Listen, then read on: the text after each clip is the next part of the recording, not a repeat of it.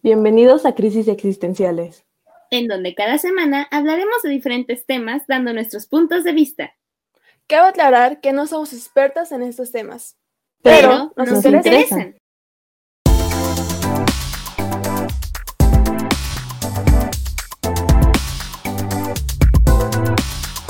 Hola chicos y chicas y bienvenidos a un episodio más de Crisis Existenciales en esta temporada, bueno, no temporada, sino especial de terror. Vamos con este segundo capítulo del especial y lamentablemente DJ no nos puede acompañar. Pues no se preocupen, aquí estamos Alex y yo. Y si no nos conocen, pues yo soy Liz. y yo soy Alex. Y en el día de hoy vamos a hablarles algo bastante interesante que nos ayudó muchísimo el hablarlo en el capítulo anterior con ciertas bases. Así que si no lo han visto, vayan a verlo para que no se confundan. Y para que tengan un poco más contexto de cómo hablar, porque el episodio de hoy es de lugares peligrosos, además de cómo sobrevivir en una casa embrujada. Uh. Así. Así que vamos a empezar con lo que es el bosque. Porque para los que no sepan, habitan la mayor parte de los monstruos, ¿no? los zombies pueden habitar ahí, los hombres luego. También este gran pie, creo que se llama así. Siempre su nombre. Bigfoot. Pie grande, sí. Pie grande. también las brujas. Ay, sí, no. Asesino bien. Aunque también pueden ser en pantanos, pero no se excluye nada en que estén en los bosques. Así que, querida Alex, ¿tú qué consejo nos darías para no morir ahí? no entres en un bosque pero si terminas por ahí. Ah, bueno. Si terminas por allí, creo que tener siempre una linterna para saber para dónde vas. Tener un cuchillo para poder cortar cosas o defenderte si llega el momento de que tienes que defenderte.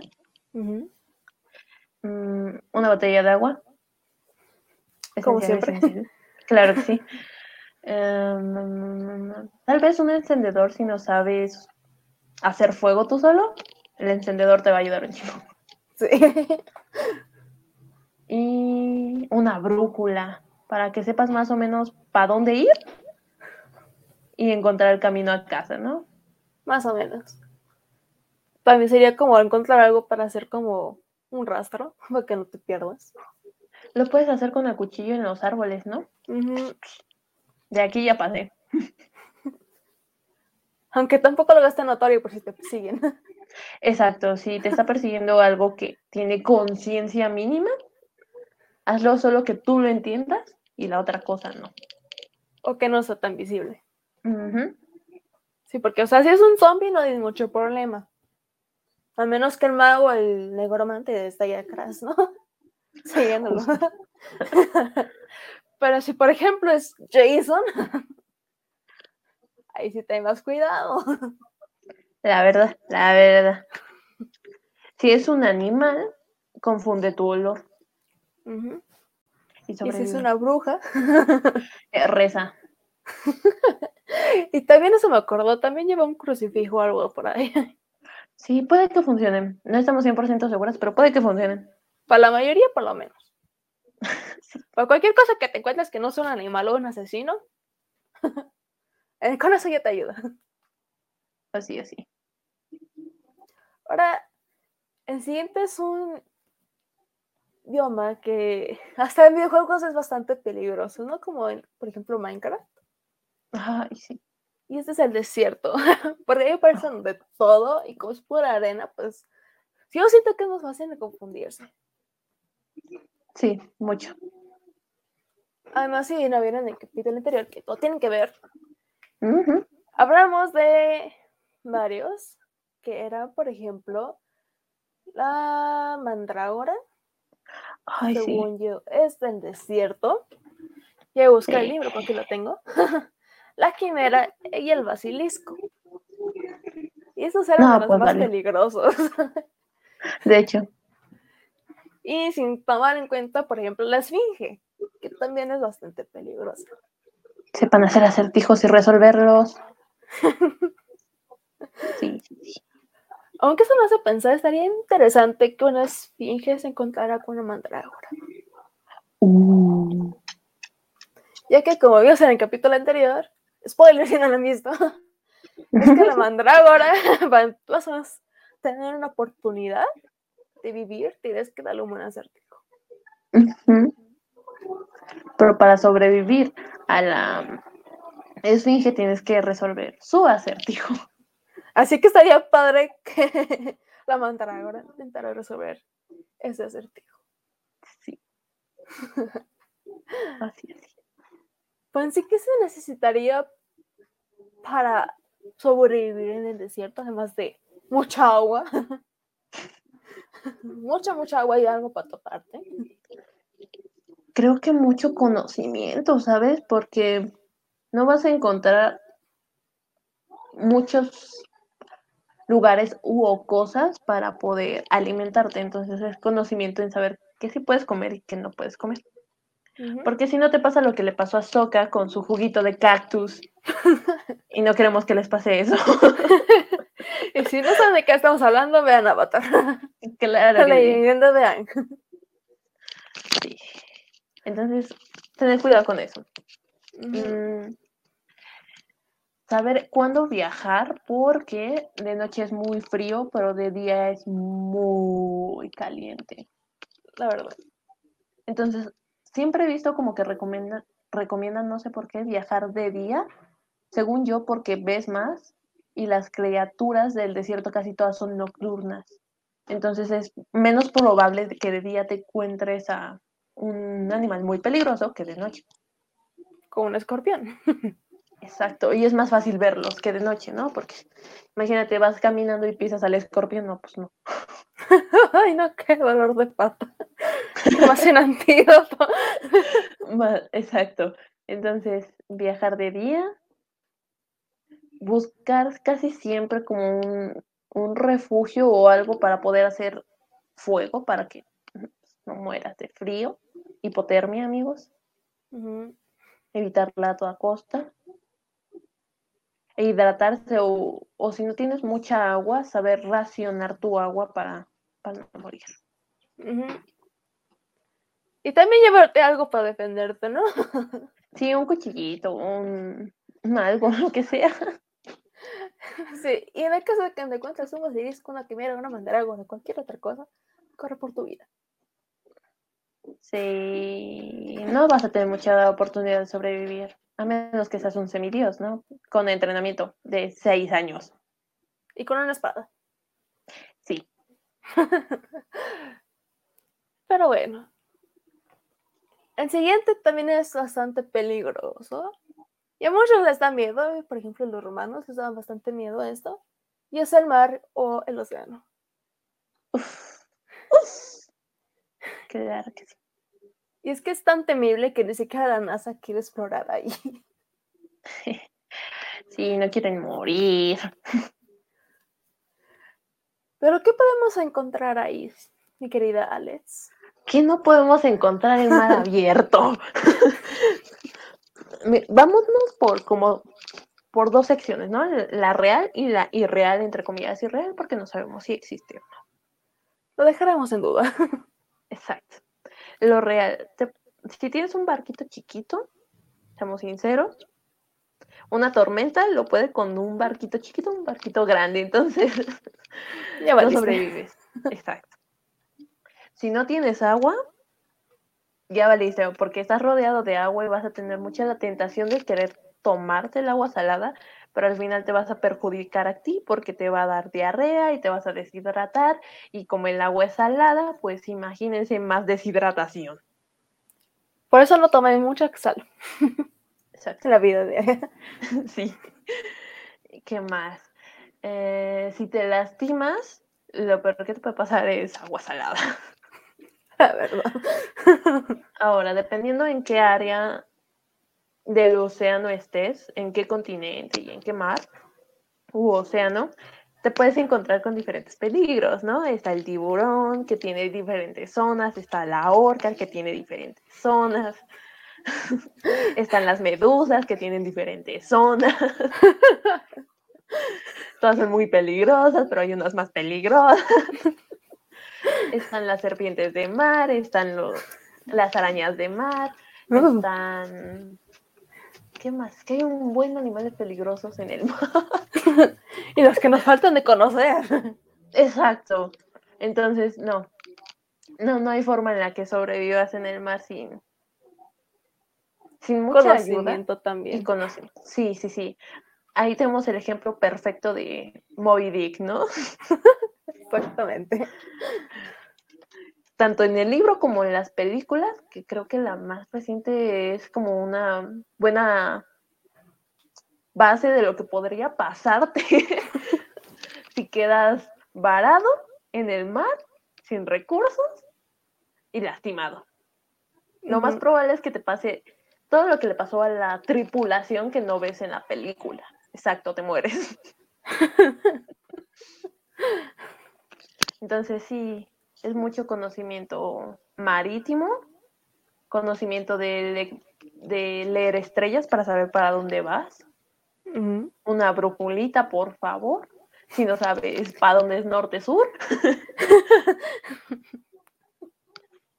y y saber cómo hacer, bueno, cómo pescar, porque mínimo comer sí vas a poder, entre comillas.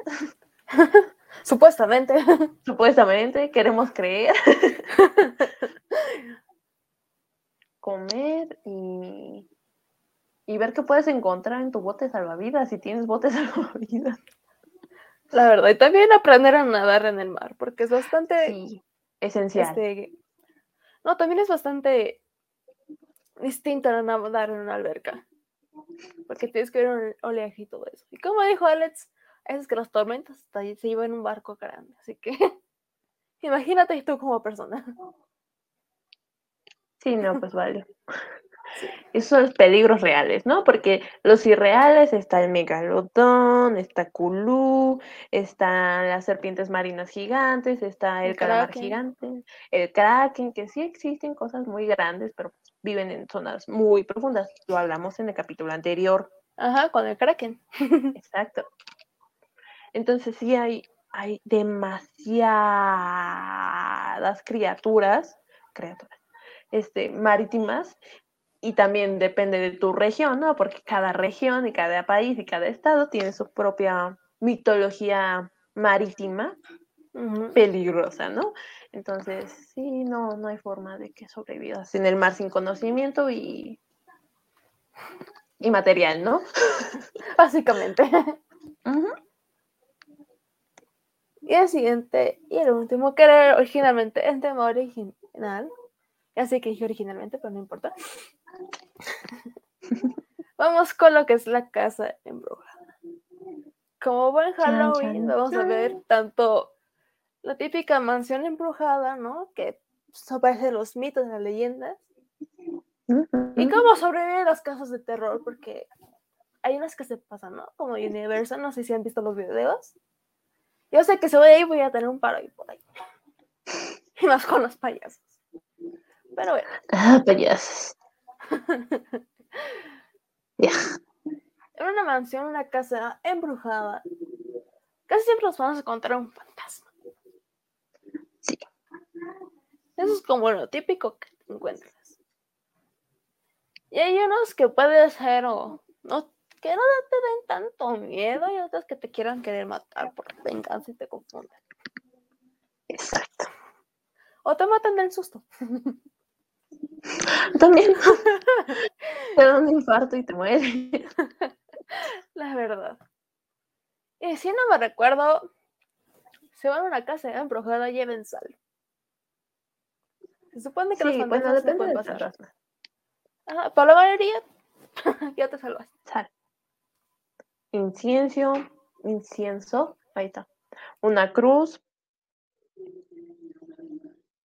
si eres acá freak y quieres buscarlo, hay una gran cantidad de equipo para poder investigar. Entonces, si van, vayan con, con el equipo necesario, ¿no? Para no morir. Sí, además que hay bastantes cosas que hasta dan miedo, ¿no? Como por ejemplo los gorros rojos. de los cuales platicamos en el capítulo anterior, dan bastante miedo.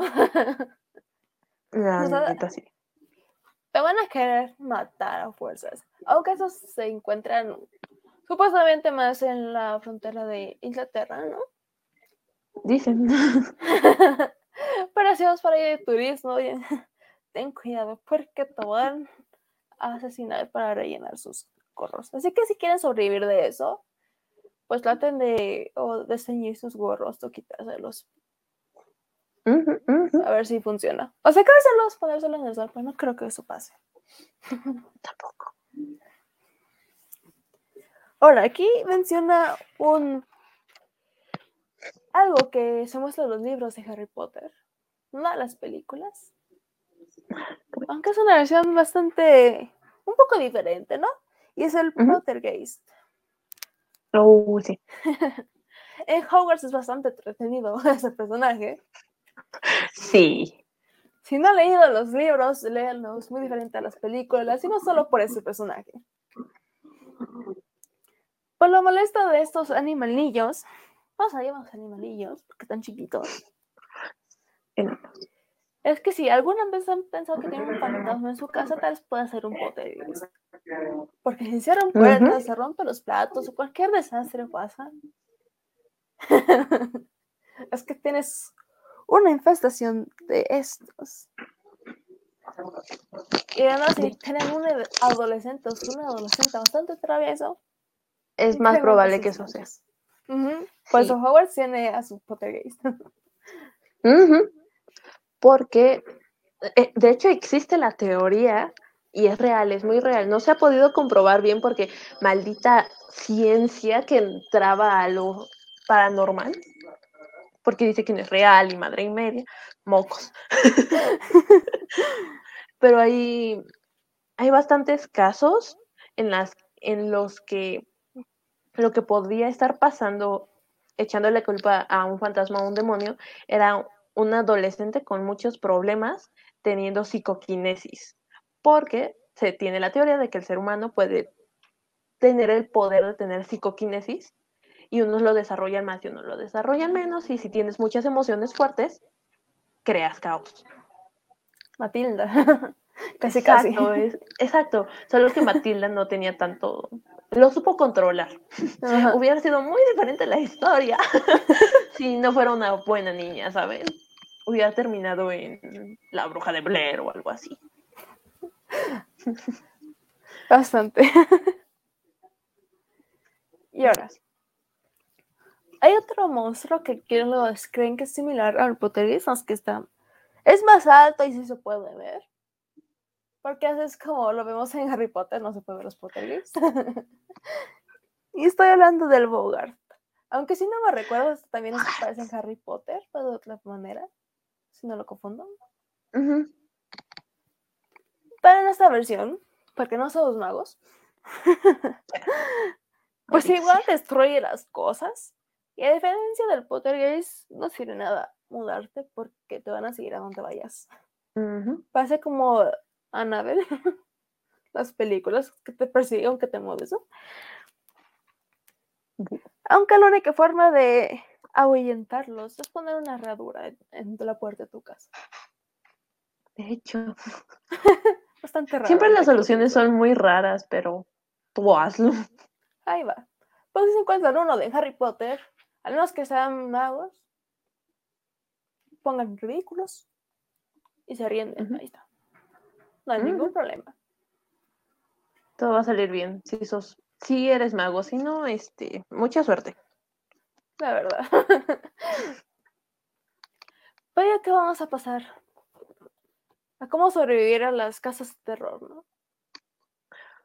Ese terror bastante real que te puedes encontrar en cualquier, bueno, casi cualquier parque temático, ¿no? Por ejemplo, aquí en México en Six Flags. Uy, no. Bueno, es que si te dan miedo, la neta no vayas. Va a estar. Sí, no vayas. No, no lo recomiendo. Lo bueno es que te pueden dejar salir, pero si es todo el parque temático, ya valiste. Sí, porque a partir de las ocho amigos, sí, todo, todo te empieza a perseguir. Todo. Lamentablemente, si tienes miedo a los payasos, que es lo más común. Sí. No vayas. No, no, no lo recomiendo, es horrible. Porque hay. Six Flags es feliz haciendo que la gente sufra y tiene un pasillo exclusivo para payasos. De hecho. No les recomiendo. Pero si aún así quieren ir y quieren ver cómo sobrevivir, vayan con un amigo que no tenga miedo o que esté grandote. y que te ayude a sobrevivir. Lo a cualquier cosa te aferras, cierras los ojos y, que te saque. Exacto. Obvio. De hecho, es casi lo que hice la otra vez que fui con DJ y unos amigos.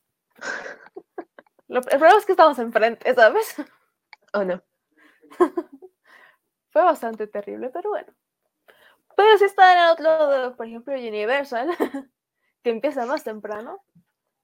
Empieza a las 6, si no me recuerdo. Así que si van ahí, vayan tempranito cuando haya luz. Tienen una hora aproximadamente para Mucha sobrevivir. y recuerden, no lo tiene permitido tocarlos, así que por lo menos no tendrán miedo de que haya les toque por alguien. De hecho, pero por cualquier cosa corran. Ah, corran por su vida. Bueno, depende, porque si se encuentran a los payasos que a mí me tocó cuando fui con unas amigas a Six Flags, te corretean. Ah, sí.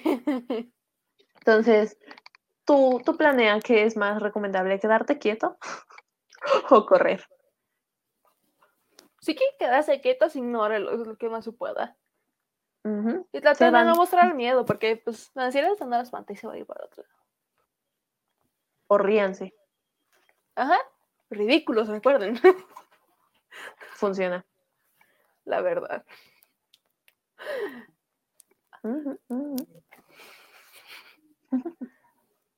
Es que estoy pensando en las atracciones que vi los años pasados en Universal. Y es bastante divertido cuando ves a alguien que se asusta, ¿sabes? Sí, Por ejemplo, si no han visto, Ellen DeGeneres tenía un como una sección donde mandaba su productor, Andy, a esas casas de terror. Véanlo, se van a divertir. Si no te gusta, ve cómo la gente sufre. Tú no sufras. Sí. Tú quedas en tu casa cómodamente. Claro que sí. Pero bueno, chicos, si tienen algunos más tips y consejos para sobrevivir en estos ámbitos bastante peligrosos, ya sea ficticios o en la vida real, déjenos en los comentarios, en las redes sociales. Lo podemos buscar en la descripción de cada capítulo podcast, ahí siempre están los links. Pero eso es todo por hoy. Esta noche embrujada. Uh. Esos tips. Así que, Alex, la frase, por favor. Bueno, amigos, gracias por escucharnos este día, tarde, noche o madrugada, de preferencia madrugada. Esto fue Crisis Existenciales. Solo recuerden, me revelo, por lo tanto existo. Hasta la próxima. Y como no está DJ, ¡chao!